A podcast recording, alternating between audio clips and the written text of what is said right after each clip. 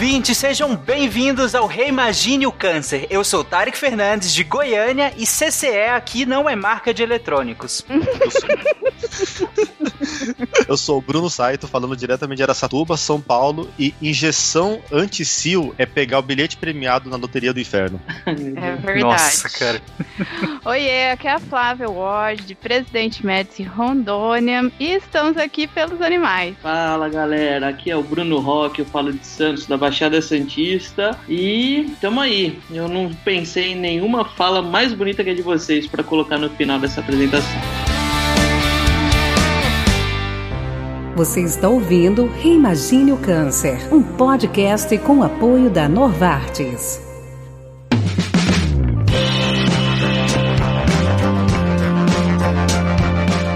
Gente, nós voltamos ao 12 episódio do Reimagine o Câncer, que é fruto da parceria do Portal Deviante com a Novartis. E ao longo dos últimos 11 episódios, nós passamos pela fisiopatologia, pela epidemiologia, por diversos cânceres, mas sempre falando de nós, seres humanos. Hoje o foco são os outros animais, os animais que nós chamamos de pets. Mais especificamente, no nosso caso hoje, os cães e gatos. E para isso nós trouxemos inclusive um especialista, o Dr. Bruno Roque, que é médico veterinário, oncologista e vai basicamente pegar a nossa mão e caminhar por esses 11 episódios anteriores, mas agora sobre a ótica da medicina veterinária, né? Antes nós passamos pela medicina humana. E para começar, gente, eu queria justamente como se fosse começar essa série de episódios em que lá no início nós falamos como é que o câncer acontece, como é que é essa fisiopatologia. Lá no caso, que eram as pessoas, como é que as pessoas desenvolviam a neoplasia? É tão diferente assim para os animais? A maneira como os animais desenvolvem uma neoplasia, desenvolvem um câncer, é diferente dos seres humanos? Olha, Tarek, ah, na verdade, muito pelo contrário, né? Antes do, do deste século, do século atual, nós tínhamos uma visão deturpada sobre a doença e assim atri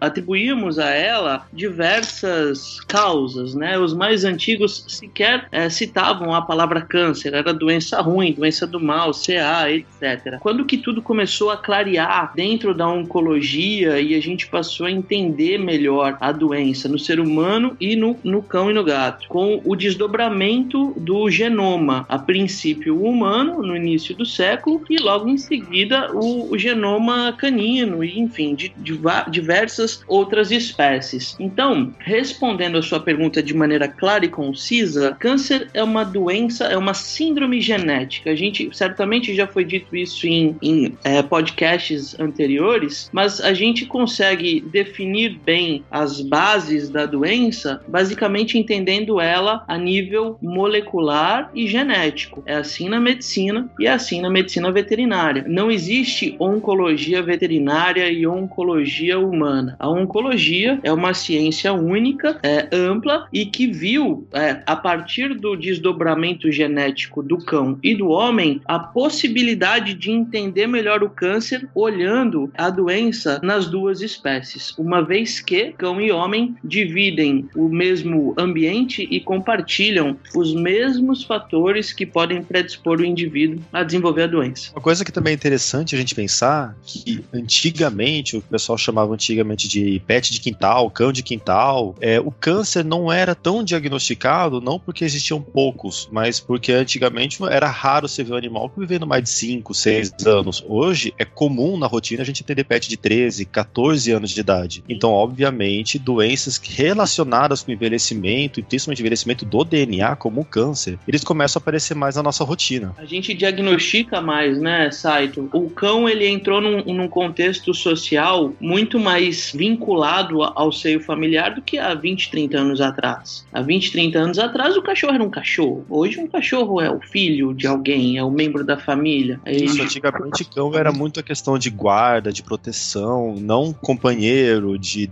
de ficar em casa. Hoje a gente tem situações onde você apareceu uma bolinha num cão que a tutora falou: ó, há três dias atrás não tinha, eu aperto ele todo dia. Hoje eu notei que a bolinha tá de tantos centímetros e ela teve uma progressão de tantos por cento por dia. A gente Sim. consegue ter esse acompanhamento muito grande hoje, assim. Vou aproveitar, deixa, e já, porque o nosso nosso episódio de hoje é focado em, em, em cães e gatos, né, em pet, e deixar aqui registrado que os animais de produção, ou os animais silvestres, eles também desenvolvem neoplasias, né? Só que os animais silvestres, a gente espera que eles fiquem lá na matinha deles, então a gente não tem esse acompanhamento é mais igual a, a tutora lá que viu a bolinha crescer em três dias. E os animais de produção, o ciclo de vida deles é muito rápido, né? Assim, um, um suíno, um porco, por exemplo, ele vai para o abate aí com seis meses de idade, então ele não vai ter todos esses fatores, né, que, que a gente vai explicar direitinho para desenvolver essas neoplasias, essa, esses, essas situações. Então, assim, um cavalo que tem um elo maior e que vive mais anos, assim, por causa do, do, do relacionamento que, que tem com, com o proprietário, é, é mais fácil de você observar esse tipo de, de situação. Mas nos outros animais, apesar deles poderem ter também, né, mas o ciclo de vida ali, de produção, né, que, que o pessoal classifica eles é muito mais rápido, então acaba que a gente perde essa, essas informações também. Então, eu tô até afastado um pouco da medicina de grandes, mas eu lembro que estudos de câncer, de neoplasias em equinos era muito maior, inúmeras vezes maior, do que você vê em bovinos, bubalinos ou suínos, né? Sim, exatamente. Por causa dessa, né, os criadores de cavalo aí têm uma conexão, não, não manda pro abate tão fácil assim, igual os outros animais. Bom, na verdade, tem toda a questão de, de fatores é, externos, carcinógenos ambientais que talvez os animais selvagens, né, é, silvestres, não são expostos e muitos acabam sendo é, presas, né, então acabam evoluindo a óbito por situações que o animal em cativeiro não é exposto e por esse motivo, né, só corroborando com a, com a fala da Flavinha aí, acaba não se diagnosticando tanto. É uma somatória de fatores, na minha opinião, mas Sim. o que eu acho importante é, deixar claro para o nosso, pro nosso ouvinte é que é, a, a essência da doença ela, ela se encontra nas alterações vistas no DNA. Então, quando a gente chama câncer de doença genética ou síndrome genética, é porque a, a explicação de muita coisa está no entendimento do DNA, do sequenciamento do DNA de determinado indivíduo. Quando a uhum. gente fala, ah, câncer é doença genética, é, então o, a dona Maria tem um cachorrinho e ela cuidou muito bem a vida inteira daquele cachorrinho e, e a, o cachorrinho resolve ter um tumorzinho. Ela te pergunta, por que que meu cachorro teve câncer? Se eu cuidei tão bem, eu vacinei, eu dei a melhor ração, eu castrei cedo e agora minha cachorra tá com tumor de mama. Aí quando você fala genético, no primeiro momento a pessoa entende assim, poxa, então é dela, ela carrega essa alteração genética dela e esse é o primeiro conceito da nossa, do nosso bate-papo. A doença genética associada a câncer, ela pode ser ou somática ou adquirida. E é fácil de entender isso. A doença genética somática é aquela que o indivíduo veio com ela, né? Adquiriu durante a embriogênese. E onde a gente vê isso na medicina veterinária? Nos cruzamentos de cães de raças puras com sanguíneos. Então, essas raças novas, emergentes, que se tornam populares, não há uma auditoria por parte do, né, da sinofilia que fiscaliza os cruzamentos. Então, hoje em dia, o criador ele tem total é, autonomia, liberdade para fazer o cruzamento que ele julgar mais comercial e você de fato produz fenótipos, né? Produz estereótipos que têm valor comercial, animais cada vez menores, animais cada vez, né, é, atrativos para serem vendidos, mas não existe melhoramento genético sem que ao mesmo tempo ocorra um pioramento genético. Então isso é doença genética somática. Representa 5 a 10% de todas as manifestações de câncer, seja na medicina ou na medicina veterinária. Em geral, são animais jovens ou recém-nascidos nascidos ou crianças que vão desenvolver, vão manifestar essas síndromes.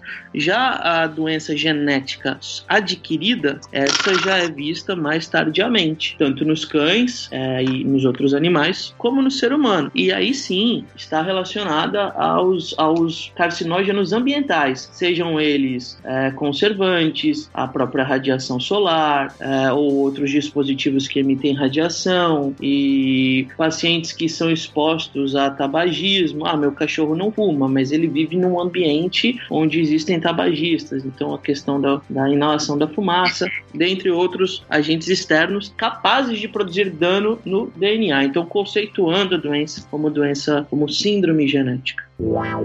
Reimagine o câncer.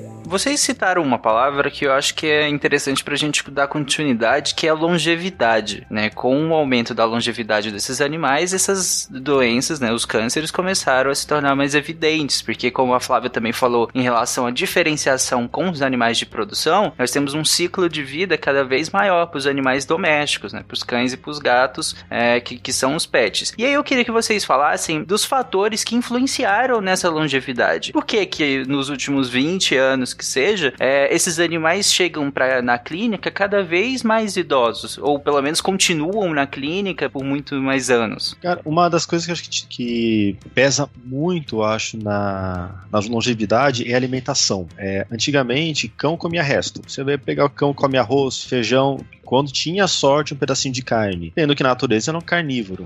Hoje, você pegava rações, ração era ração barata, era ração de mercado, ração a granel. Não existia essa linha de rações super prêmios, rações de tratamento, ração pensada na raça específica, por exemplo, que hoje está extremamente comum isso. E com essa seleção de melhores rações, melhor alimentação, a gente consegue dar sim uma longevidade para o animal muito grande, assim como na gente mesmo. Uma alimentação mais saudável, ela é fator chave para um desenvolvimento desenvolvimento. Vide quem tem doenças cardíacas, doenças vasculares, a primeira coisa que o médico pede é mudar a alimentação. Outra coisa que acaba sendo muito comum para essa longevidade é o fato do check-up, vacinas periódicas, que muita gente tem costume de levar o animal só para fazer vacina. Porém, a gente que é clínico, na vacina, a gente aproveita para dar uma olhada como é que o animal tá, se ele engordou desde a última vacina, como é que tá o pelo, como é que tá todo o âmbito geral do animal. E seria extremamente importante, isso tá acontecendo cada vez mais nos check-ups mesmo. Então a pessoa leva uma vez por ano para ver como é que tá o fígado, como é que tá o rim, como é que tá o coração, como é que tá a saúde geral do animal, assim como a gente deveria fazer. E isso sim está, está favorecendo cada vez mais essa longevidade. Deixa eu só aproveitar aqui que você falou da vacina e como que a gente faz o procedimento todo. Então, gente, não leva no, no balcão da loja para qualquer um vacinar ou do pet shop ou sei lá para onde.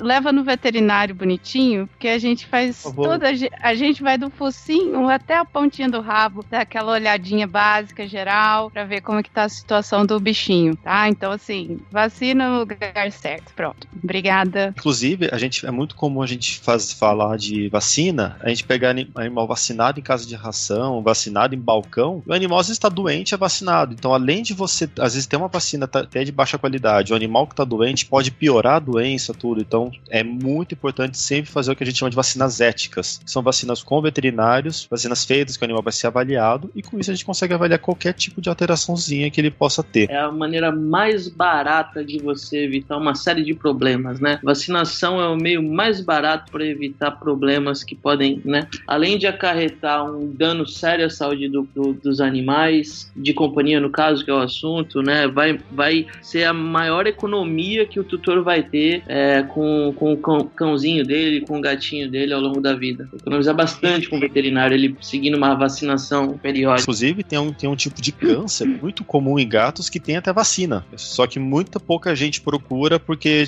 fala, ai, é cara. Mas o tratamento é mais caro ainda, né? Hum, consideravelmente, né? E é interessante esse negócio das vacinas. Aqui nós não vamos adentrar muito nesse tema, porque não é o tema do episódio, mas há uma discussão entre. Eu já vi até entre tutores e entre médicos veterinários sobre a eficácia de alguma vacina em detrimento de outra e tudo mais. E a questão muitas vezes não é nem a eficácia em si, mas o protocolo vacinal, né? O protocolo vacinal mal feito ou feito sem acompanhamento de um médico veterinário, que só vai chegar ao médico veterinário quando der problema. Quando esse protocolo foi insuficiente e acabou abrindo portas para um problema, e aí sim vai chegar ao médico veterinário, só que chega lá com a informação de que fez o protocolo. E aí parece que a culpa é da vacina, de que não, não protegeu. Mas muitas vezes a culpa, na verdade, é de um protocolo protocolo mal feito, feito na casa agropecuária, feito no, no, num pet shop sem o acompanhamento de um médico veterinário. E aqui de, o problema não são os locais, gente. O problema é o não acompanhamento de um profissional, de um médico veterinário para estar tá lá atestando que aquele protocolo está sendo feito da melhor maneira possível. Sobre a parte da longevidade dos animais, eu acrescentaria também o ambiente que eles ficam agora, né? Que foi melhorado. Antes eles ficavam lá no fundo do quintal amarrado na corrente. Agora não, agora tem caminha dentro de casa, não sei o quê. Então, assim, essa parte aí melhora também a, a qualidade de vida, né? Então, aí aumentando a longevidade dos bichinhos. Sim, o Bruno mesmo citou no, na fala dele inicial em relação aos efeitos ambientais, né? O que interferem numa possível desenvolvimento de uma neoplasia. E aí, nesse caso, se faz muito importante quando você tira esse animal desse ambiente que era um ambiente de quintal mesmo, né? Ele era um ambiente meio secundário e traz ele para dentro de casa, onde a mesma preocupação que você tem com a sua saúde acaba se estendendo ao animal, né? Afinal, o ambiente é o mesmo, né? Quando nós falamos de fatores ambientais, né? Quando a gente ouve falar, ah, o que que causou isso, né? O que que, que foi que eu fiz que deu errado e meu, infelizmente, meu bichinho foi diagnosticado com câncer? Os fatores ambientais, eles são divididos em três: físico, químico e biológico. Então, a título de comparação, né? Assim como Helicobacter, né? Predispõe o indivíduo, o ser humano a desenvolver tumores gástricos, a gente também tem esse carcinógeno ambiental, né? Esse carcinógeno biológico associado à transformação maligna de células da mucosa gástrica em cães e gatos. Radiação VA-UVB, da mesma maneira, câncer de pele em seres humanos de pele clara, a gente também observa em cães e gatos de pele pelo branco, e assim as comparações elas caminham ao longo da trajetória da oncologia. Sobre essa questão justamente da epidemiologia, vocês têm alguns dados que vocês acham interessante citar em relação à epidemiologia de modo geral, ou a gente pode entrar mais especificamente nos cães? É um tema muito aberto, né? Os dados epidemiológicos eles variam muito é, de acordo com a localização, né? Por exemplo, né? A gente pega estudos que citam é, determinada raça, vou dar um exemplo aqui, Golden, tem uma maior incidência de determinado tumor, mas você vai analisar onde o estudo foi conduzido e naquela região é, existe uma concentração maior de, da, da raça, né? De incidência, então epidemiologia teria que, penso que é um tema muito amplo para a gente entrar numa conversa de, de uma hora. Então vamos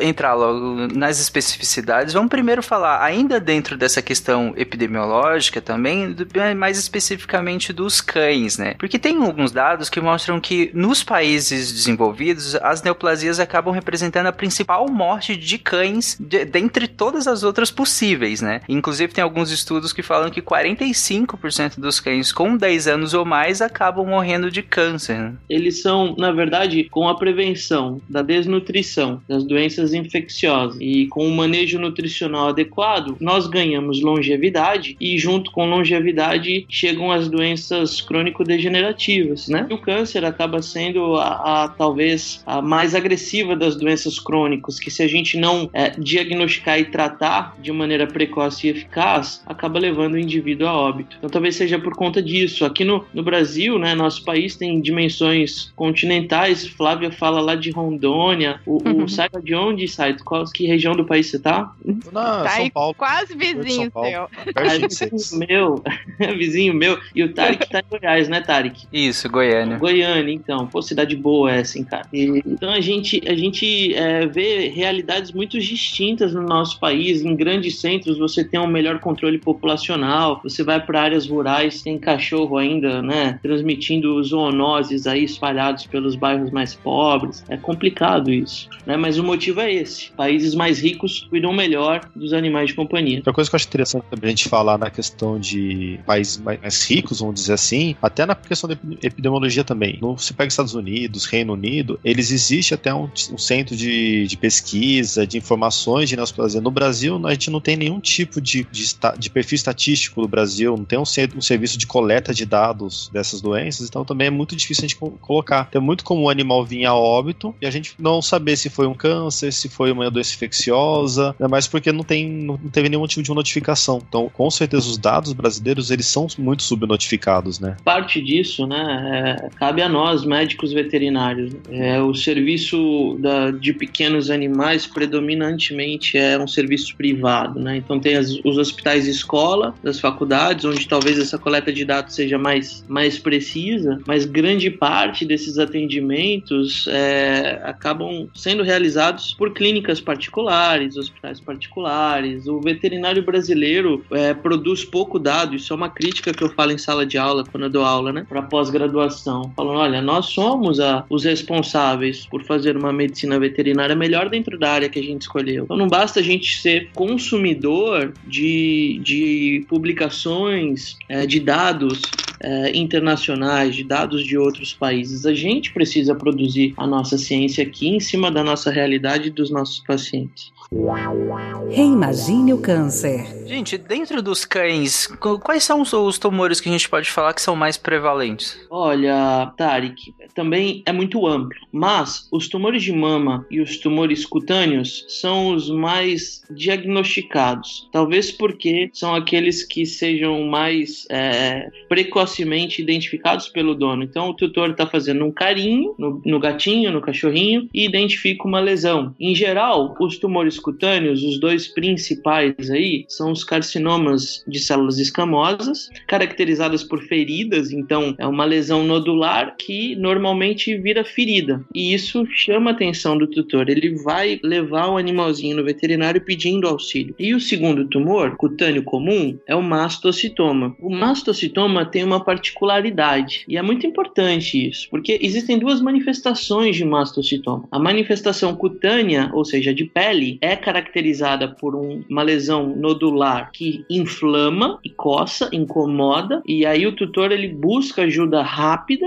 né? Leva ao veterinário é, no, no, no, naquele momento, né? No dia seguinte ou dois dias depois, e aí o tratamento se inicia precocemente. O grande problema é a sua forma subcutânea. A forma subcutânea do mastocitoma, que é muito comum, é a forma em que a pele está íntegra, ou seja, não há ferida, não há inflamação. Esse nódulo ele tem uma progressão muito mais lenta, então é um nódulo que o dono já percebe aquilo ali há alguns meses. E quando você apalpa o nódulo de mastocitoma subcutâneo, ele tem a consistência de um lipoma. Quer dizer, o fato dele ter uma progressão lenta, não ter inflamação associada, não ter ulceração de pele, faz com que, esse, com que essa lesão seja subjulgada tanto pelo tutor, porque tá, tá uma lesãozinha quieta, como pelo veterinário, que, que não é oncologista. E acaba né, sugerindo: olha, provavelmente é uma gordurinha, enfim. E é o que acontece na nossa casuística, na minha em particular, é que algumas dessas gordurinhas que a gente acha que, que, que é lipoma, na verdade não são. São mastocitomas, né, subcutâneos, e que é, em algum momento eles é, inflamam da noite pro dia realmente, e aí a pessoa vai correndo pro veterinário buscar auxílio. Aproveitando a fala do Bruno, é o seguinte,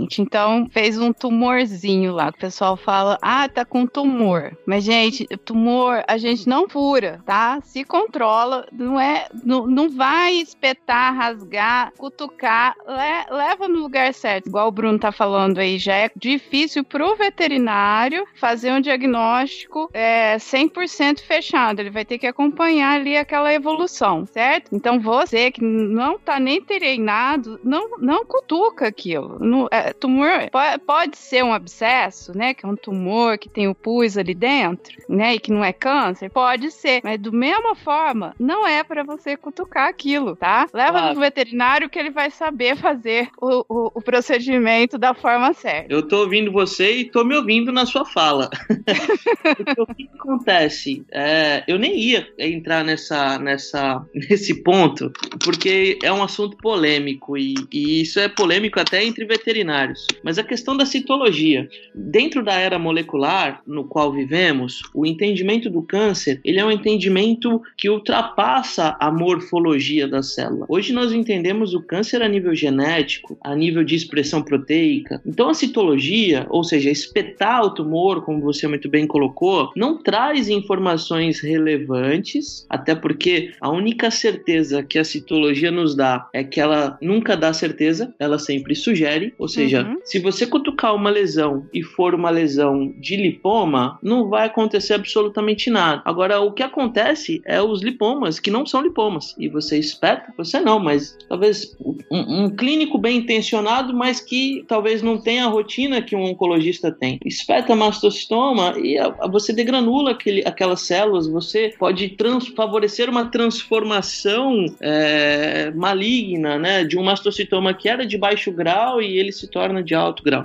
Então, o que acaba acontecendo na minha rotina é que chegam para mim pacientes com lipomas, entre aspas, e que foram descobertos mastocitomas após a citologia. Só que no momento em que chega na minha mão, esses pacientes já se apresentam com lesões totalmente inflamadas, onde a cirurgia com margem de segurança é, já não são possíveis de, de ser realizada. E esse aspecto que, que, que você fala, Bruno, do lipoma, é como se fosse, para o público um pouco mais leigo, é como se fosse um, uma massa mesmo, com uma consistência como se fosse de uma gordurinha, só que um pouco mais rígida, né? Exatamente. E normalmente ela tá ali há bastante tempo. Há ba... Embaixo da pele. Embaixo da pele. E por isso que ela é perigosa, porque nem todo lipoma é lipoma. E aí eu vou te dar um. Eu vou te já aí, entrar na outra esfera, porque a próxima pergunta, quando a gente entra nesse tema, a próxima pergunta que chega para mim é a seguinte: tá bom, Bruno, você não espeta, você não faz citologia. Não, não faço. Não vejo benefício nesse exame. Então o que, que você faz? Você sai operando toda a lesãozinha que você percebe, você, onde o cachorrinho chega com 20 lipomas, você vai tirar todos. É lógico que não. Cabe o bom senso de quem está tratando. E aí o que, que nós fazemos? Primeiro nós olhamos para aquele paciente e verificamos se há, se há benefício em operá-lo. Porque às vezes o cachorrinho ele tem uma lesão nodular macia, lenta, de progressão extremamente lenta, ele tem uma bolinha que eu não sei se é gordura ou se é tumor. Só que tá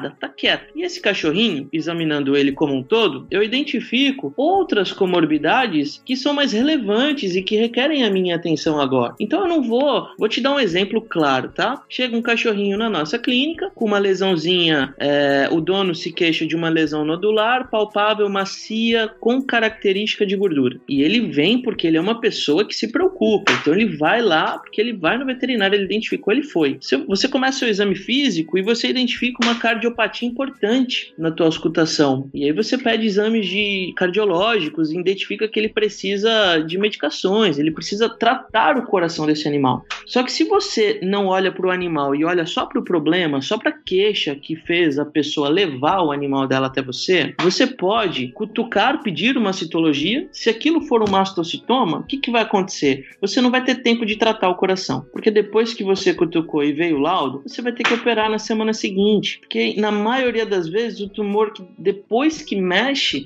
ele não te dá tempo. E é isso que acontece na medicina veterinária. Ao invés de a gente olhar o paciente com câncer, olhar sobre uma ótica macro, a gente olha só para o problema. Então eu vou lá, eu cutuco, eu mexo, eu descubro que é um, um, um mastocitoma, depois eu vou ver se esse paciente tem condições de operar. E é aí que está o problema. Porque até esse paciente chegar na mão do onco, a gente já perdeu tempo. E, e quem tem diagnóstico de câncer é uma, é uma corrida contra o relógio, não tem tempo. Não tem tempo para errar. Inclusive, é muito comum a gente pegar, até falando do, do SBN, animais idosos. Então você pega, por exemplo, um, um Shih Tzu de 14 anos. Aí chega com, com uma, uma, bolinha, com uma suspeita, com uma massa, às vezes até com, com tumor mamário. Aí você vai ver, ele tem doença renal crônica, que é muito comum na raça. É um animal que não vai aguentar anestesia. Por exemplo, você vai fazer uma mastec radical, o animal não vai sobreviver a mastec. Aí acaba entrando a mesma coisa. Será que às vezes a gente, o que, que vale a pena ponderar também? E muitas vezes o animal não vai aguentar, não vai aguentar cirurgia, não vai aguentar nada. Então é muito, muito importante essa visão macro, essa visão de que o animal é um ser inteiro. Ele não é a queixa principal, ele não é o tumor. O tumor tá em alguma coisa. A gente tem que investigar essa alguma coisa. Quando eu fiz veterinária lá, antigamente, nem tanto assim, né? Mas assim, é, é, era isso que assim, Já ia falar isso, né? Não exagerei. Mas a gente consulta assim, é da pontinha do focinho até a pontinha da cauda, né? Então vamos, gente, os veterinários que, médico veterinário estão escutando a gente, vamos manter isso, não vamos, né, só focar naquele negocinho ali, vamos fazer igual os Brunos estão falando, né? A gente tem que fazer a avaliação completa e fazer a, a como é que fala assim, balancear aí o que que é mais importante, o que que é menos, o que que é emergência, né, pra gente poder manter a qualidade de vida do, desses animais também, né? E, e para os proprietários, a gente não tem, por exemplo, aqui eu não tenho um oncologista para facilitar a minha vida. para levar meu, meus cachorrinhos. Então, assim, para os proprietários, os tutores, né, dos animais aí que estão em outros locais que não têm esse fácil acesso, que, que, que poderia facilitar bastante, é, não esqueça, tem as faculdades, né, que tem locais que, que fica mais fácil de, de você ir, e se não tiver, vai mesmo assim no médico veterinário, porque ele pode não ser um oncologista, mas ele vai ter agora com o WhatsApp e todas as redes sociais, a gente consegue ir fazendo contato, contato, contato até achar alguém que possa nos socorrer aí nesses tratamentos, nesses diagnósticos e tudo mais, né? Então não, não, não, não se. Ah, fala, não, o Bruno falou que não é para cutucar e que não, não, é para você não cutucar. Você, tutor do seu cachorro, não cutuque, leve no veterinário e se ele não for especialista naquela área específica, ele vai é, saber direcionar da melhor forma possível. Inclusive, tem um veterinário, um professor, assim, bem renomado, ele sempre dizia a mesma frase: Você não precisa saber tudo, mas precisa saber conhecer alguém que saiba. Isso, amigos são tudo na vida. Com as tecnologias da informação, então, né, juntou é. du du duas grandes forças, né?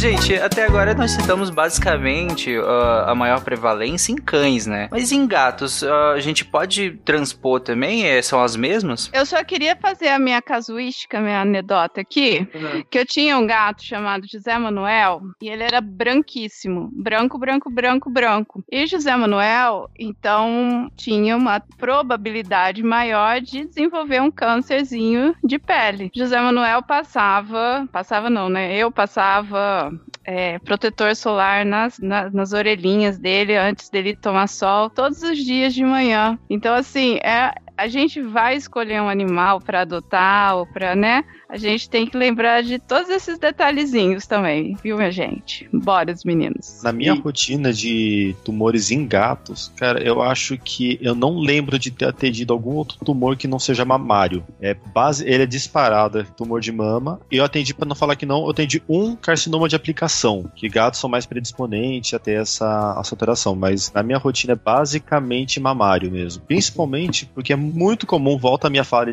a minha fala de entrada, os tutores, como o gato no cio fica querendo ir pra rua, fica miando, o tutor vai na casa de ração, eles têm uma injeçãozinha de hormônio que é anti-cio, vai lá e aplica no gato. Dá um mês, dois meses, o gato começa a aparecer umas bolinhas na mama. Isso é um veneno, né? Diga-se de passagem. Nossa, a castração de gato, pelo menos aqui, tem lugar que tá cobrando 100 reais, 150 reais. Um tratamento de um, de um tumor mamário, você não vai gastar menos de mil. Entre tratamento, medicação, cirurgia, tudo. Então é muito, muito mais barato.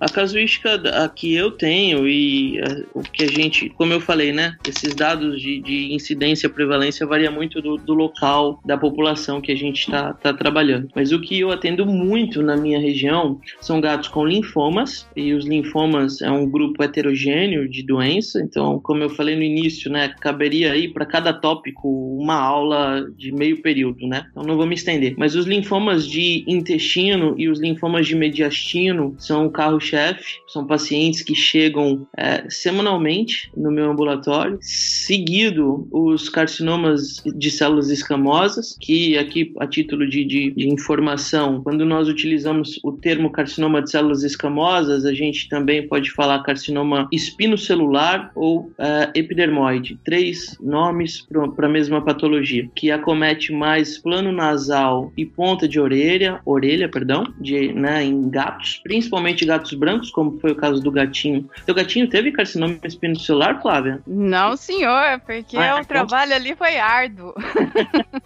ah, então tá bom, graças a Deus. E em terceiro, cara, os tumores de mama. E aí entra a questão, né? É, o, o anticoncepcional, essas injeções de hormônio deveriam ser proibidas. Isso é um crime pro animal. Né? Não, não deveria fabricar mais, porque realmente surgirão tumores extremamente agressivos e que eventualmente levarão é, a gatinha ou enfim a cadelinha a óbito em algum momento por conta de uma de uma de uma atitude é, precipitada do tutor. Uhum. E gente, vocês que estão ouvindo, talvez vocês encontrem encontram muito esse, essas injeções sob o nome de vacina anti-cio, né? Que tá completamente errado em, né, de ponta a ponta. Mas esse geralmente é um nome muito comum que é anunciado por alguns lugares que comercializam. Então, é quando a gente fala de, dessas injeções de anticoncepcionais, a gente também está falando sobre essa que erroneamente é chamada de vacina anti-cio, tá? Muita gente também usa ela para cortar gestação, às vezes numa cruza não programada, que uhum. acidental, e também mesma coisa. Eu acho que até, inclusive, falando de, da, da frequência, eu acho que aqui, por ser mais interior, é muito comum, tanto que é difícil você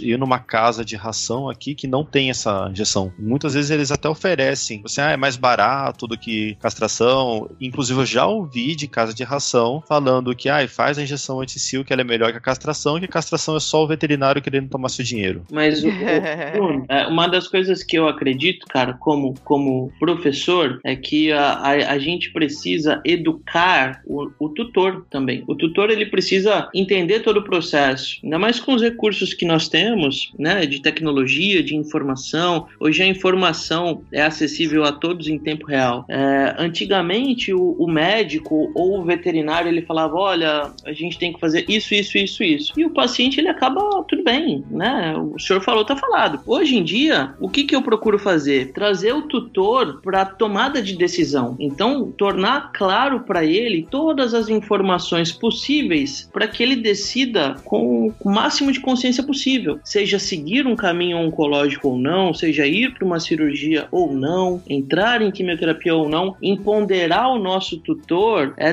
permitir que, que, que a venda que muitas vezes ele traz junto com, com esse assunto câncer caia e aí ele possa decidir da melhor maneira. O que acontece na minha, na minha casuística, a maioria das pessoas quando chega no meu consultório não quer tratar. Ah, eu, doutor, eu não quero fazer quimioterapia. Por que não? Porque quimioterapia vai judiar e eu não quero judiar do meu cachorro ou do meu gato. E isso, na verdade, é um mito. É um mito que talvez foi, foi fortalecido pelas experiências que aquela família teve no passado, experiências negativas, por outras, talvez outras informações que aquela pessoa obteve de maneira inadequada. Então, é nosso papel também educar a família, os tutores dos nossos animais para que eles possam driblar essas, esses profissionais que ainda insistem em trabalhar de forma inadequada. Lembrando que muita gente não, não leva em consideração, mas os tutores, a família do pet, ele faz parte sim da equipe médica, porque a gente vai ter uma parte do tratamento dentro da clínica, dentro do ambulatório, mas uma boa parte dela, seja por medicação oral, seja por cuidado, seja por pela atenção mesmo, é feita com, pelo tutor. Então, se o tutor tem umas obrigações, como por exemplo, medir se o,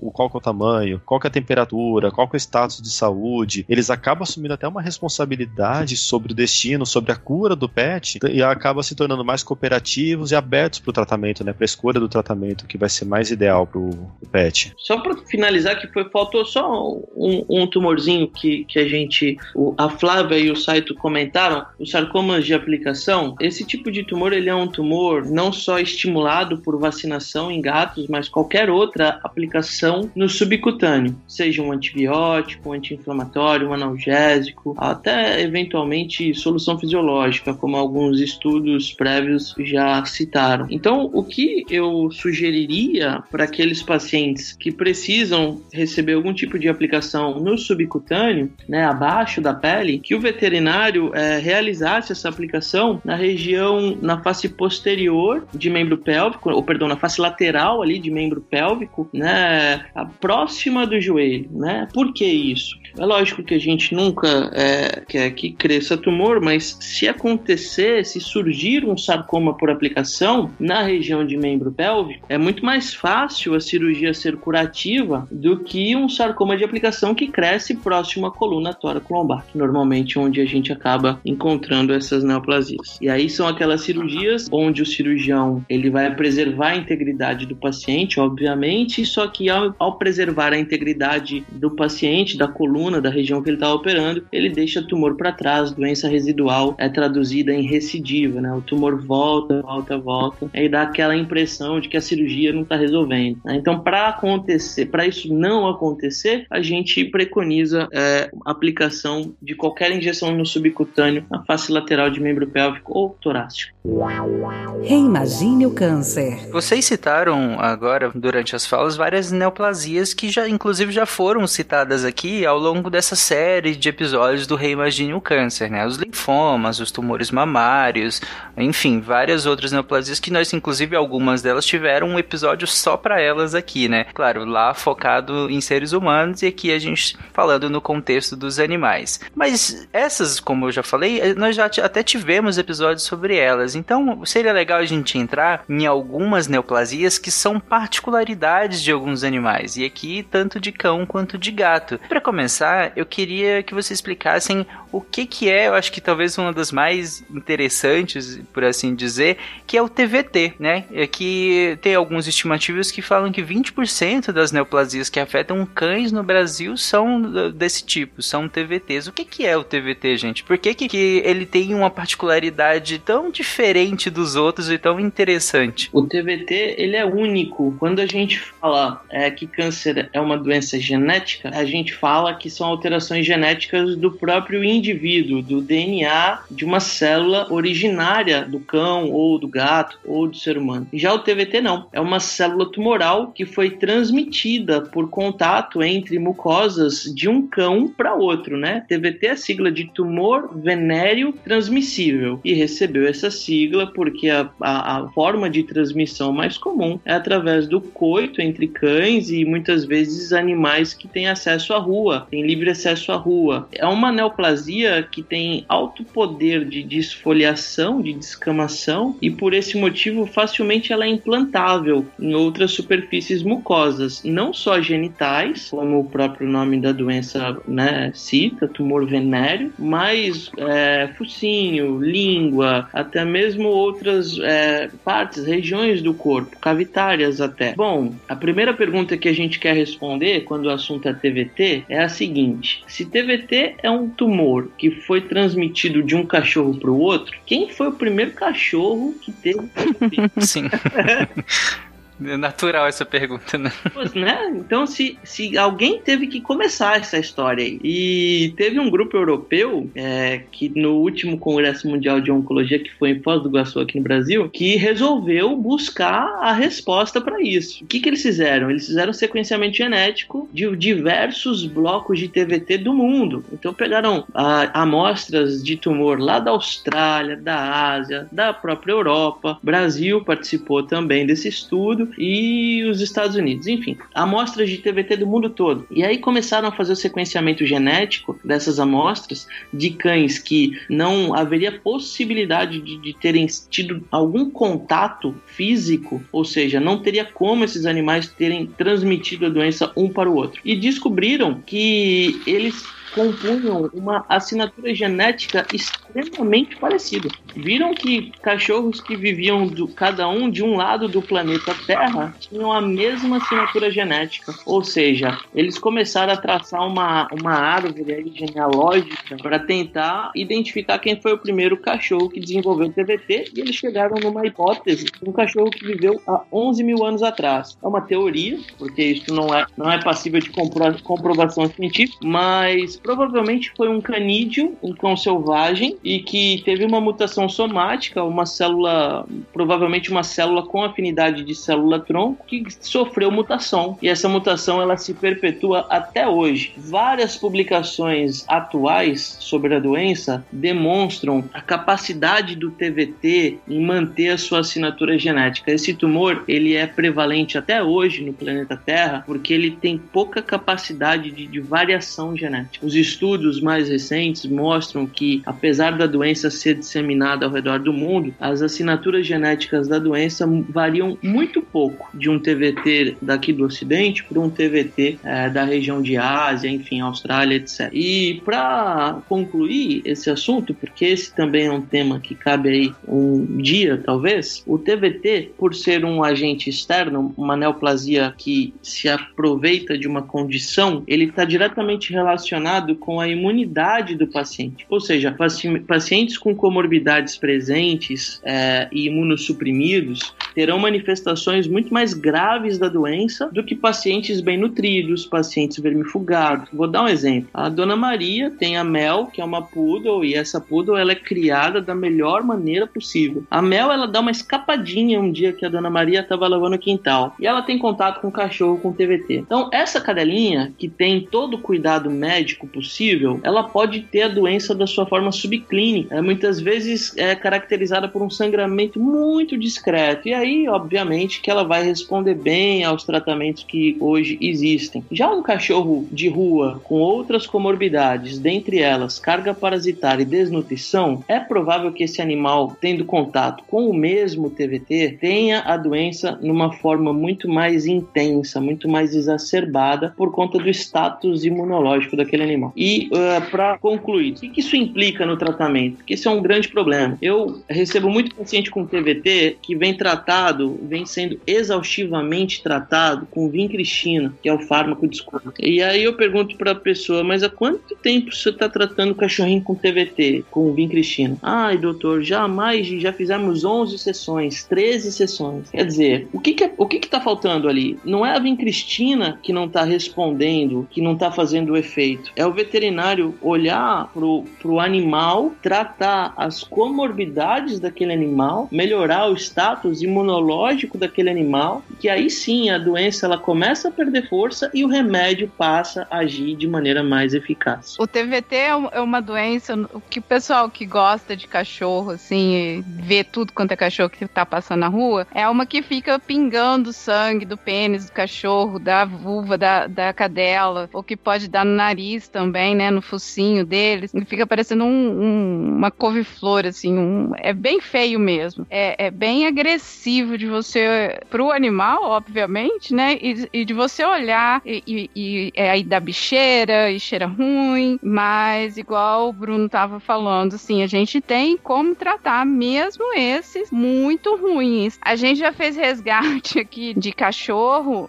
com, com TVT bem feio mesmo, cachorro de rua, mas foi feito igualzinho o Bruno falou. A gente faz o, o, o tratamento para o TVT e para todos os outros problemas que estão ali em volta, desnutrição, verme, carrapato, vai, né, tem que dar uma equilibrada ali para não, não explodir o cachorro de tanto remédio, mas a gente vai fazendo esse, esse tratamento e é possível, porque tem, tem, tem tutor, proprietário, uh, que vê aquilo lá que deu no cachorrinho, igual a, a Mel da Dona Maria, que saiu na rua e correu, e que fica desesperado, fala: Não, sacrifica, que eu não posso suportar isso. Não, calma.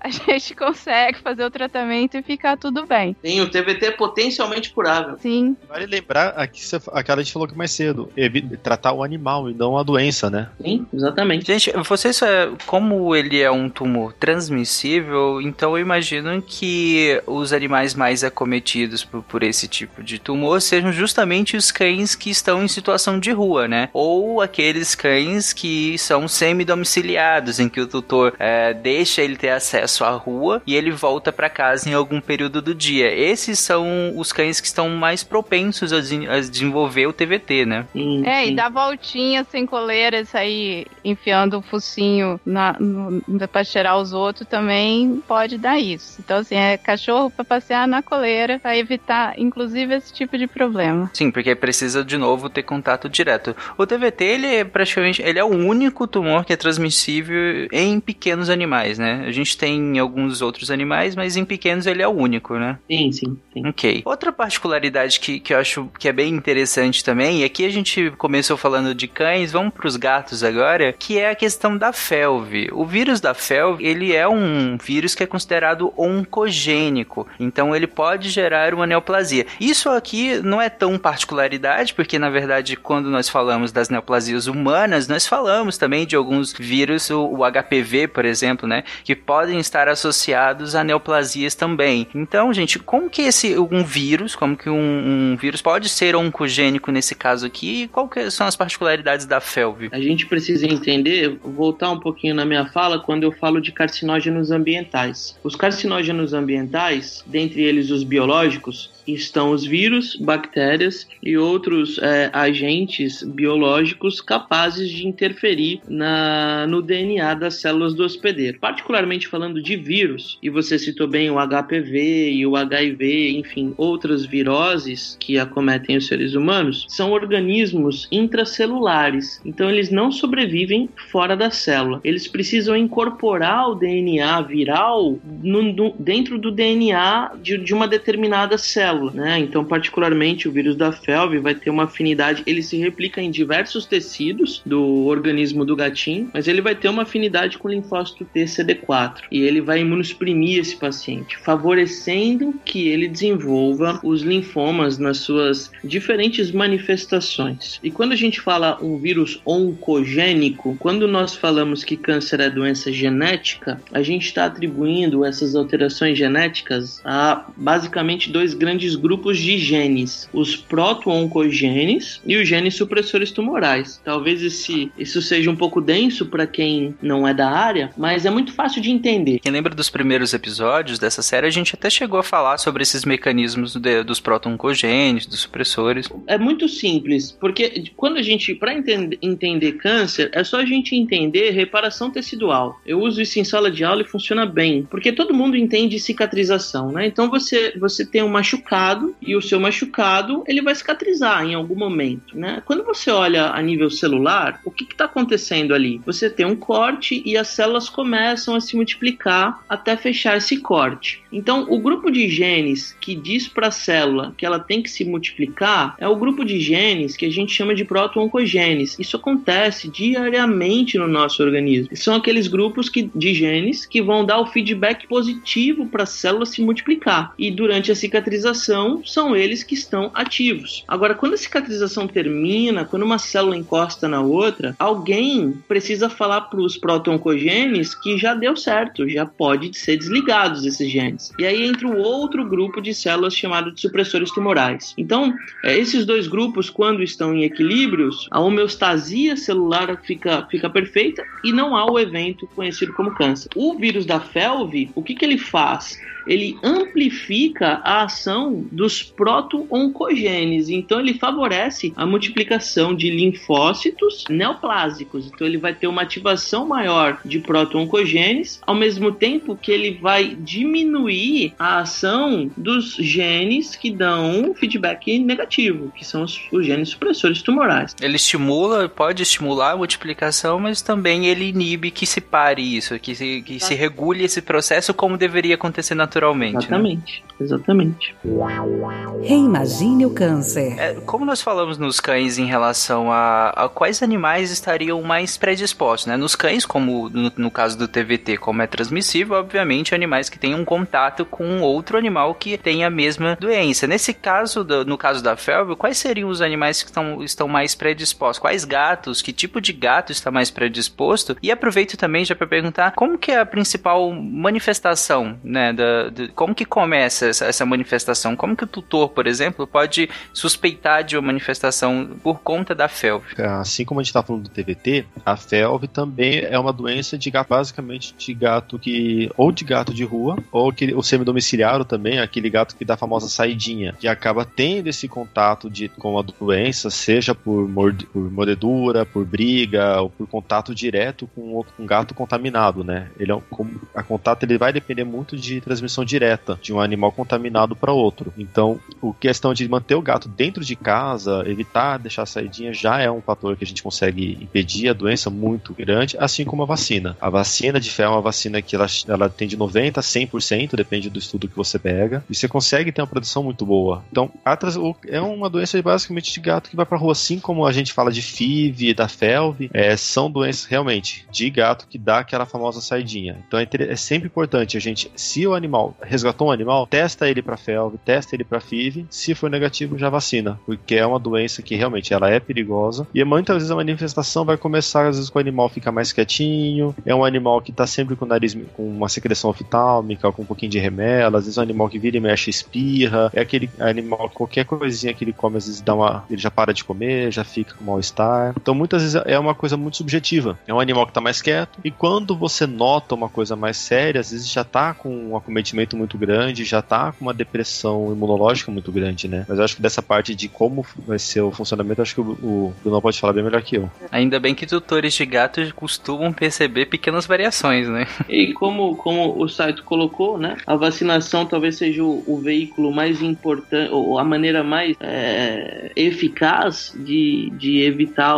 a infecção pelo vírus e uh, evitar as famosas saidinhas, né? Normalmente quem tem dono, quem é dono de gato, eu sou dono de gato, só que eu tenho um gatinho só e duas cachorrinhas, vira-latinhas que moram em apartamento. Mas eu tenho vários amigos que são gateiros e nunca é um gato só, né? Cinco, seis, sete. Eu digo que depois do sexto já começa a ficar patológico, sabe? Mas eu falo brincando.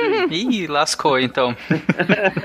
é, a, a, gente teve uma outra conclusão aqui em casa. A, a, gente, a gente concluiu que não, que não é bem assim que funciona, mas depois eu explico. Não é culpa nossa. Não, não a patologia Sim. não é nossa. A patologia não é de vocês. Nunca é, nunca é. Não, não. E acho que só ficou aí, a, não sei se o, o site comentou, a transmissão é via contato com secreção, né? Secreção ocular, salivar, secreção nasal. Principalmente gato que, por exemplo, gato que vai pra rua, principalmente se for inteiro, acaba brigando por causa de fêmea, brigando por território, brigando, é, ou tentando a cruza, e isso tudo tem um contato, troca de secreções, principalmente de saliva, muito intensa. E acaba tendo a transmissão da FEV, da, da FELV e da FIV nesse meio termo, né? Inteiro você fala os gatos não castrados, né? Isso, isso, gato não castrado. Então, os fatores aqui que predispõem, digamos assim, seria a questão de ser um animal semi-domiciliado, e aqui funcionando para cão e para gato, né? Os dois que nós comentamos, e a questão do, de, de ser ou não castrado por predispor justamente a esse comportamento, né? De, de querer sair, de se relacionar intimamente com outros animais na, no, na rua, né? Só para finalizar essa parte da felve, nós falamos, de novo, é de um vírus que pode gerar uma neoplasia. E o quanto é esse pode? É, se eu, se eu testar o meu animal para felve e ele der felve positivo, qual é a chance desse animal realmente desenvolver uma neoplasia? Ele vai ter, inevitavelmente, ou é uma chance baixa, é alta? Não, não, não. Na verdade, não existem estudos, pelo menos não do meu, do meu conhecimento, né, sólidos, é, com N, N grande de animais que justifiquem essa afirmação, né? O vírus da felve, que o paciente que é vírus que é felve positivo vai em algum momento desenvolver leucemia felina ou linfoma. Na verdade, ele, ele pode atuar como um catalisador do processo. Então, como um agente externo, como um carcinógeno biológico, ele é um catalisador da carcinogênese. Ele certamente é um fermento ali a mais para que ocorra a transformação maligna, mas a gente não pode atribuir somente a ele o surgimento dos linfomas e leucemias em. E, e, infelizmente esse vírus aí, como, como ele, ele dá essa imunossupressão aí, pode ainda dar, abrir mais um leque de outras possibilidades de doenças, né? Que, que o animal vai ficar su exposto, sujeito, e, e pode o bichinho vira óbito antes de chegar a ter um, um câncer ou alguma coisa assim, né? Então é, é, é, extremamente importante fazer a vacina e fazer a castração, tanto de macho quanto de fêmea, ah, pra gente evitar todas essa, é, essas situações. Eu acho que uma coisa que a gente pode deixar para todo mundo aqui nesse, nessa conversa é castrem. Cão, gato, castrem. Quanto mais cedo, melhor. Pessoal, nós estamos caminhando pro fim do episódio e para finalizar eu queria falar sobre a questão questão do tratamento. O tratamento também é algo que nós abordamos nos outros episódios, mas sempre, claro, focando nos seres humanos, e aqui eu queria entender como que é, qual que é a diferença, em quais são as particularidades do, dos tratamentos diversos quando a gente fala de cães e gatos, né? E aí, pensando principalmente, e vocês quiserem abordar, a cirurgia, a quimioterapia, a radioterapia. É muito parecido a maneira como a gente trata o cão e o gato com câncer. O pilar central na, na medicina veterinária veterinária, né, no tratamento da maioria dos tumores, ainda é a cirurgia. E eu acredito que, assim como a medicina, né, os tratamentos sistêmicos estão cada vez mais eficazes e é, a cirurgia acaba nessa base larga da pirâmide no qual a cirurgia ocupa, ela começa a se estreitar. Eu acredito que será assim na veterinária dentro de alguns anos. Mas a cirurgia, ela ainda é o pilar central. Radioterapia é, já é realidade para países desenvolvidos como os Estados Unidos, mas aqui no nosso país nós temos esse serviço aqui em São Paulo, né, capital, Rio de Janeiro também tem, acredito, mas o custo limita um pouco o acesso à grande maioria da população. Então, não é um tratamento que eu consigo é, prescrever muito. E os tratamentos sistêmicos, que popularmente conhecidos como quimioterapia, hoje em dia os fármacos que a gente utiliza são cada vez mais é, é, eficazes no controle de diversas condições oncológicas. O que difere um pouco né, da medicina para a veterinária são basicamente dois pontos bem importantes. Primeiro, nosso paciente ele não tem conhecimento da doença. O cão e o gato não entende o que é câncer, nem tampouco o que é quimioterapia. Então essa, essa questão psicológica que, que, que gravita ali na, no paciente oncológico humano, isso a gente não observa no cachorro e no gato. Para ele, se ele não tiver com dor pro animal, né? Se não tiver doendo, a vida tá absolutamente normal. E isso ajuda muito, cara. Ajuda muito porque o simples fato de, né, ó, eu, Bruno falando, né? Poxa, eu vou receber quimioterápico. Eu já sei que quimioterápico tem efeito colateral e aquilo já somatiza a ação do medicamento. Então eu já posso começar a me sentir mal, mas talvez eu esteja me sabotando, eu já estou potencializando uma situação, que meu psicológico está favorecendo isso. Isso não acontece nos animais e, portanto, os efeitos adversos são mais fáceis de ser identificados e tratados corretamente. Esse é o primeiro ponto e principal. O segundo ponto é a questão é, de que nós, eu vou falar por mim, tá?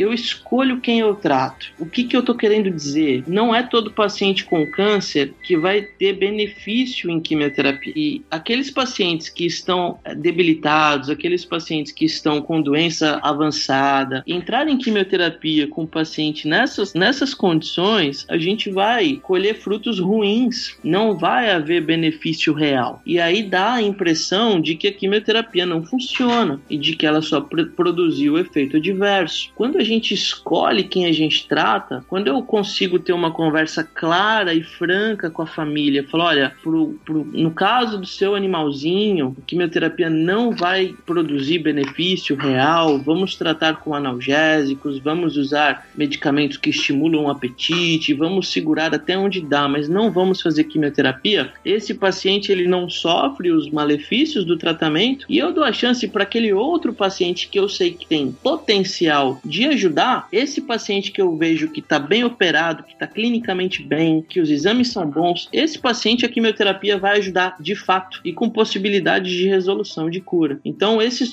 são os dois pilares. O paciente não tem questões psicológicas interferindo no tratamento e nós escolhemos aquele paciente que a gente tem uma maior convicção de que o tratamento pode ajudar. Por esse motivo, os resultados são melhores. Uma coisa que eu vejo também que a gente tem uma diferença até meio que filosófica quando se trata o câncer câncer em humanos e quando se trata o câncer em pet, né? Em humano, o foco é cura. Ah, eu tenho que curar do câncer, tratar o câncer, curar do câncer, fica nesse mantra. Em pet, muitas vezes a gente foca muito mais na qualidade de vida que esse animal vai ter, na sobrevida que ele vai ter, do que na cura. Que muitas vezes a gente vai gastar, fazer um, um gasto muitas vezes exorbitante no animal que, podendo curar ou não, e nisso ele vai acabando ficando debilitando cada vez mais, vai sofrendo mais, sendo que às vezes a gente ah, trata, tira o câncer, remove o câncer, ele vai ter uma sobrevida de dois anos, três anos, e com tratamento paliativo, só de melhorando a qualidade de vida, ele vai sobreviver um ano, um ano a menos do que com tratamento, só que um ano bem. Sim, Às vezes sim. isso tem um peso muito grande, né? O Saito, talvez esse seja o melhor parâmetro, porque dentro da oncologia, o que que a gente a gente tem dois, duas, duas, dois parâmetros importantes, né? O oncologista é o período de sobrevida global e o período livre de doença, que foi o que você acabou de falar. E o que importa, né, pra gente e pro tutor, para a família daquele animalzinho é a qualidade de vida e não o tempo de vida. Então, se o tratamento é capaz de produzir benefício clínico, às vezes o benefício clínico ele é caracterizado pela estabilização da doença, você entendeu?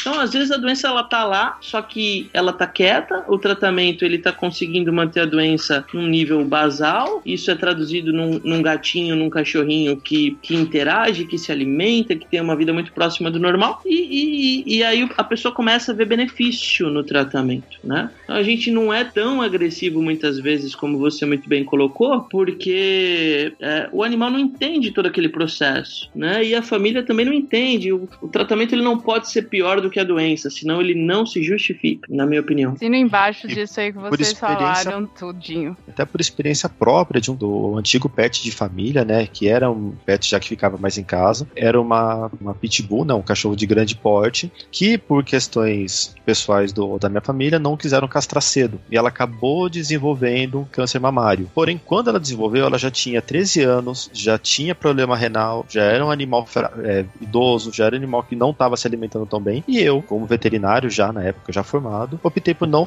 não nem entrar com tratamento. Eu fiz uma medicação, fazia medicação para dor. Ela ficou um tempo tomando medicamento para dor, conseguimos controlar um pouco a doença com algumas medicações mais simples, mas eu não entrei em química, não fiz cirurgia porque eu sabia que isso ia acabar sendo muito mais deletério para ela, o que não ia trazer uma qualidade de vida, muito pelo contrário, ia acabar tirando uma qualidade de vida que ela estava tendo. Sim, é, é, e volta naquela história de, de trazer a família para tomada de decisão, né? Isso, Essa tomada exatamente. de decisão é conjunta, né? É o veterinário que está tratando, procurando expor os caminhos, os riscos, os benefícios e trazer a família para uma tomada de decisão participativa, né? A gente tem que sempre levar em consideração três pilares de um tratamento, né? Como tal paciente, como que é a família e qual que é o tra melhor tratamento. Se um, se um dos três pilares, um dos três bases não tiver bem decidida, bem acompanhada, o tratamento não se sustenta. A gente tem que sempre ter tomar a decisão de tudo, entre como está o paciente, como é a família, qual a disposição dessa família e como vai ser o tratamento. Se eles vão ter condição, você vai ter como levar, como você falou, fazer, ah, vou passar uma radioterapia, funciona super bem. Só que eu vou ter que fazer um tutor que daqui de Aracatuba andar 600 quilômetros, fazer um tratamento que vai gastar uma fortuna, que muitas vezes não tá, não, não tem como, não tem nem viável com o tutor fazer isso. Reimagine o câncer. Gente, uh, algumas particularidades desses tratamentos, e aqui pra rapidamente mesmo, é que a cirurgia ela é autoexplicativa, né? O animal vai ser submetido a um procedimento cirúrgico e tudo mais. Mas no caso da, da quimioterapia, para quem não tem, nunca teve contato com, com um animal que precisou de, desse tipo de tratamento, essa quimioterapia, como que ela é feita? Ela é feita no consultório, no hospital? Tem parte que é em casa? É, tem, tem. A quimioterapia, na verdade, é um, é um é conceito conceito, é um grupo de medicamentos que tem como objetivo é, inibir proliferação celular desenfreada. E, e hoje né, existem ramificações dessa palavra, como a imunoterapia, as, os, os anticorpos monoclonais, os inibidores de tirosina quinase, é, enfim, dentre tantos outros grupos de medicamentos, né? Mas em geral, os quimioterápicos convencionais são feitos em como um soro, é um sorinho que o paciente recebe em ambulatório, preferencialmente dentro de uma clínica que tenha recurso caso esse paciente precise de suporte injetável. Eu sempre digo, né, olha, o,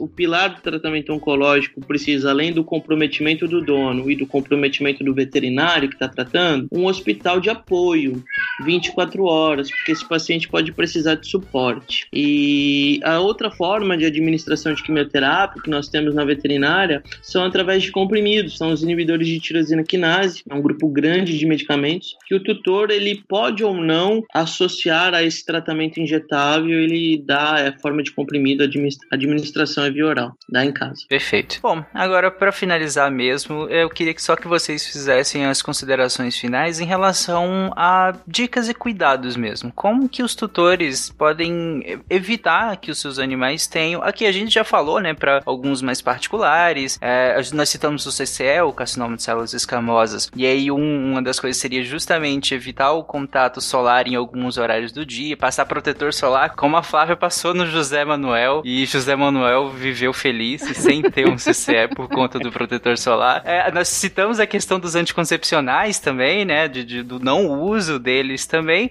mas enfim, agora eu abro para que vocês deem, finalizem esse episódio justamente com essa questão de dicas e cuidados, e inclusive se quiserem citar as raças, né? A minha dica é a dica que a gente usa pra gente mesmo, né, para evitar esses tipos de problema, ter uma vida saudável. Então, assim, é uma dieta regular, né, balanceada, e você vai conseguir isso aí através das rações, pode ser esses preparados que agora o pessoal tá tem, tem tipo os nutricionistas, médicos veterinários que eles fazem umas alimentações balanceadas para os animais, é, mas é, tem as rações comerciais também. Então, fazer essa alimentação regradinha e exercício físico, né? Que é, já aí melhora a qualidade de vida de forma da saúde do animal de forma geral, inclusive, para evitar todos esses problemas, no, exposição a veneno aí de modo geral, também de casa. Quem fuma, fuma longe dos seus bichos para não, porque eles vão ser igual o Tarek falou no começo, fumante passivo, né? Então, to, as mesmas coisas que a gente usa pra gente evitar o câncer, aí vocês usem para os seus pets também. Eu acho que, já falei antes, vou repetir, como para ficar na cabeça de todo mundo, castrem uma castração, por exemplo, de uma fêmea antes de uma cadelinha. Logo depois do primeiro cio, que seria, na verdade, o período ideal, que ela já teve maturação, você diminui, você diminui em 95% o risco de um câncer de mama. Então, é esse. Fora que você tira o risco de câncer de útero e câncer de ovário, numa castração bem feita. Check-up, assim como a gente deveria fazer, os pets deveriam ver veterinário não só para vacina, mas faz um check-up, ver como é que tá ele, ver se tá tudo certo, leva para passear na clínica, faz exame, vê se como é que tá função renal, função hepática, o coração, faz, faz exames de imagem, cria esse hábito de pelo menos uma vez por ano visitar o seu veterinário, mas não para vacina, mas para fazer um check-up de rotina. A alimentação, como a Flavinha falou, é essencial. Eu sou bem fã de alimentação, alimentação industrial, industrial, né, as rações, mas uma ração de boa qualidade, não comprar aquela ração barata, evitar a ração granel, que pode ter muita contaminação cruzada, pode ter contaminação por doenças como leptospirose, criptococose, que é transmitida por pombos. E observar, se viu seu animalzinho, ele tá diferente, o animal que corre, que brinca, tá quietinho, leva no veterinário que pode ser uma coisinha. Bom, eu compartilho, né, corroboro com, com as colocações tanto da Flávia quanto do Saito e é, talvez, né, que foi o que a gente falou desde o início ao longo desse podcast, é, junto com todo esse cuidado, com todo esse manejo preventivo, você que tem um animalzinho, um cachorrinho, um gato, procure se informar, ou você que quer adquirir um animalzinho, já faça uma pesquisa prévia sobre as principais doenças que determinado animal ou raça apresentam é, ou podem apresentar, façam exames periódicos, como o site falou, não leva somente o animalzinho para vacinação uma vez no ano e procure se interar, entender um pouco do que, do que a medicina veterinária de pequenos animais é, oferece, né? Porque mudou muito a nossa profissão, ela evoluiu bastante a medicina veterinária de pequenos animais. Ela é medicina, sabe? Hoje a gente aplica medicina na medicina veterinária. É muito legal ver isso acontecendo para os nossos pacientes. Então, é importante que isso atinja todas as esferas da população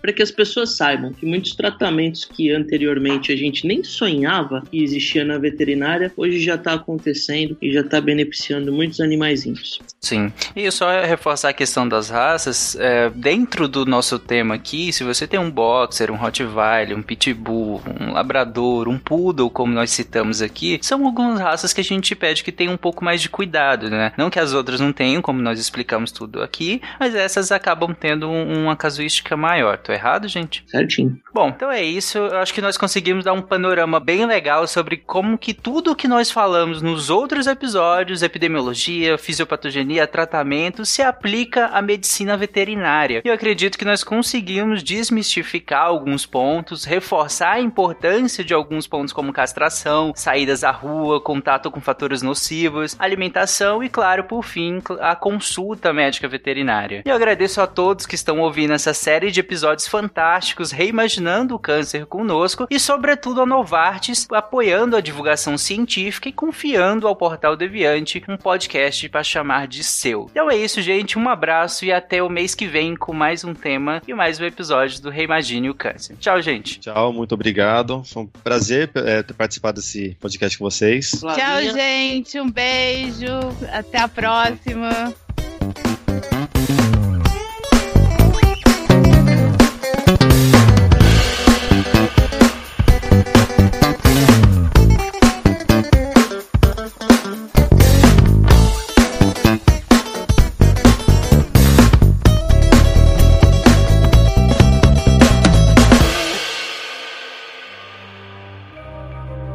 Este programa foi produzido por Mentes Deviantes.